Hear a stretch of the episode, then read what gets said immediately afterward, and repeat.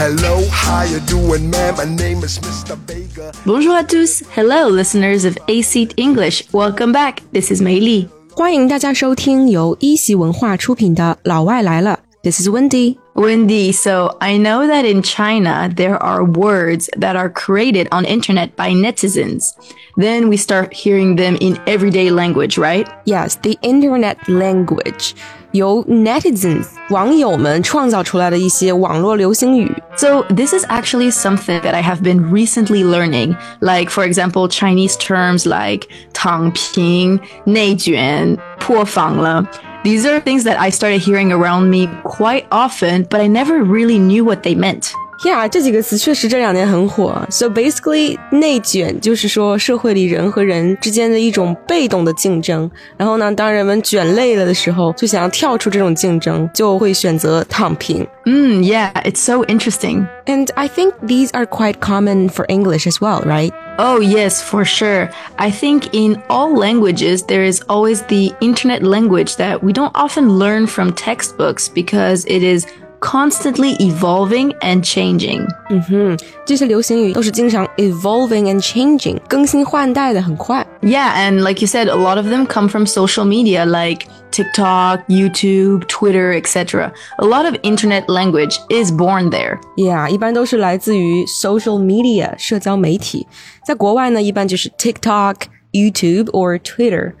那在中国呢，可能就是小红书啊、微博呀、抖音呀这种地方。嗯，So today let's look at some that have been quite popular this year. OK，所以今天呢，我们就来聊一下这几年在国外比较火的一些 Internet language 网络流行语。So the first one is Rizz. Rizz, what does it mean? So Rizz, R I Z Z, is a slang for charisma or, in other words, game. So it is talking about the skill in charming or seducing a potential romantic partner.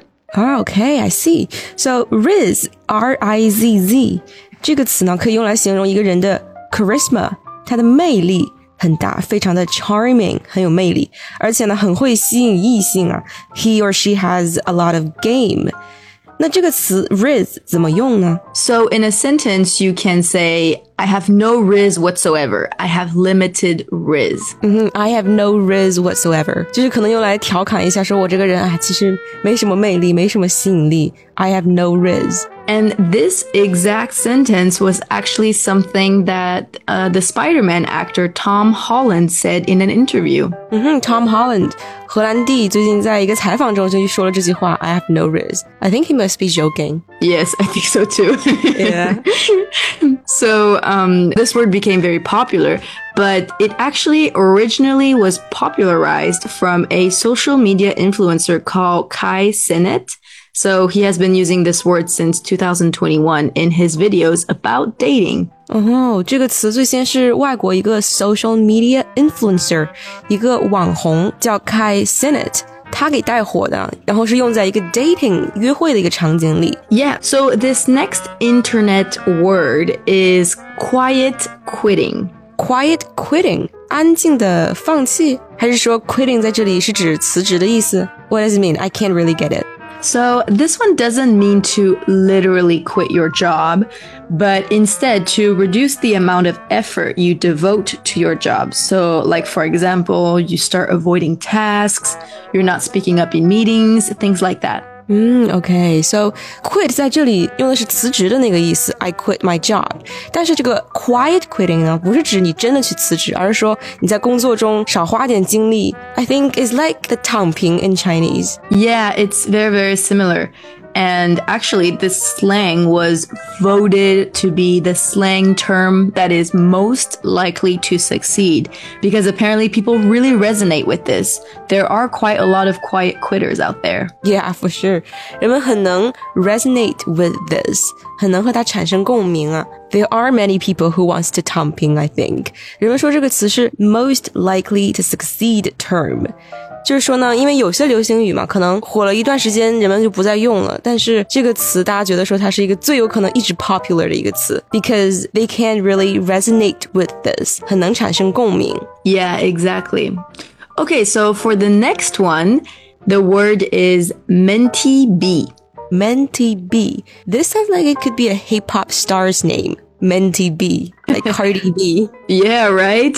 Yeah. but it isn't a hip hop artist name. Menty B is actually short for mental breakdown. Oh, okay. So Menty B 是 mental breakdown，精神崩溃的一个缩写。So I'm actually going to be honest, and I never heard about this one. Yeah, so it's probably a new one. Yeah, and actually, I saw that this term is particularly popular in Australia. Oh, really？这个 menty B，也就是这个 mental breakdown Yeah, but this word we definitely use it more online than in real life.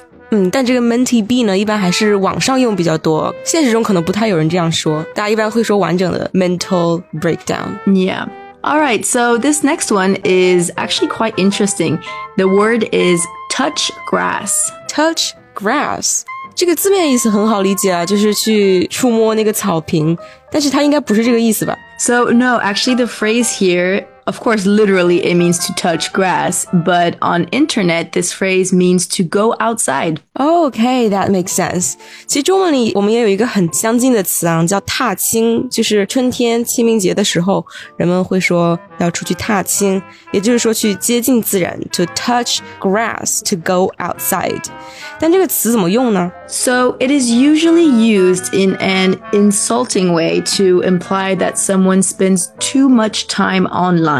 So, perhaps posting on social media or losing at video games, and that they should go outside for once, or at least away from other people. Oh, okay, I see. It's an insulting way to tell people，就是一种不太好的方式去告诉别人说你应该多出去走走，远离手机。 Yeah, exactly. So, moving on to the last one, and I think that you might have heard of it. It is called Nepo Baby. Nepo baby. No, actually not. I never heard of it. 所以这个什么意思呢？Nepo baby. So, Nepo Baby here refers to a famous person who has at least one parent who is also famous. Oh, okay, I see.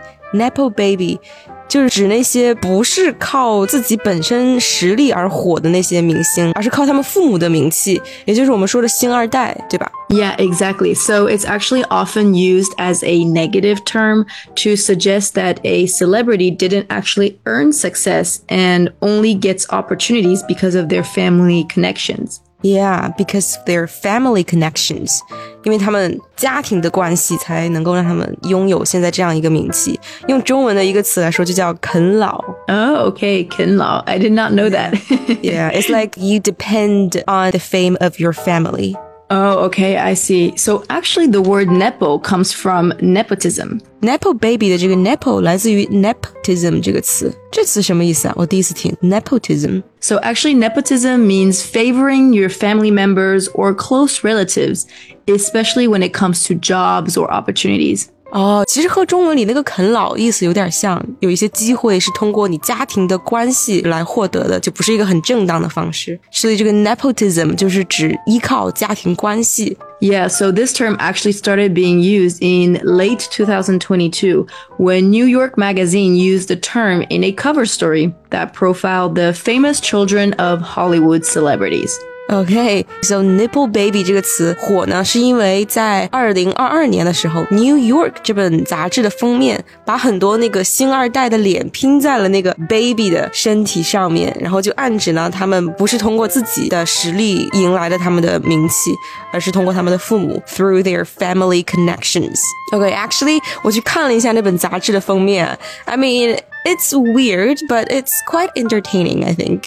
yeah, I mean, it definitely did spark a lot of conversation about this, mm-hmm. right? Yeah. So, this is it for today, and we really hope that you enjoyed our topic. Please do not hesitate to leave us a comment on your thoughts, feelings, or topic recommendations. We would love to hear from you. 欢迎大家在评论区给我们留言，聊一聊你听说过的 Internet This is Mei Li, and this is Wendi. See you soon. Bye. Every day is my, my, my, my day. Life is like a high, holiday. From Saturday to Friday. Every day is my, my, my, my, my day.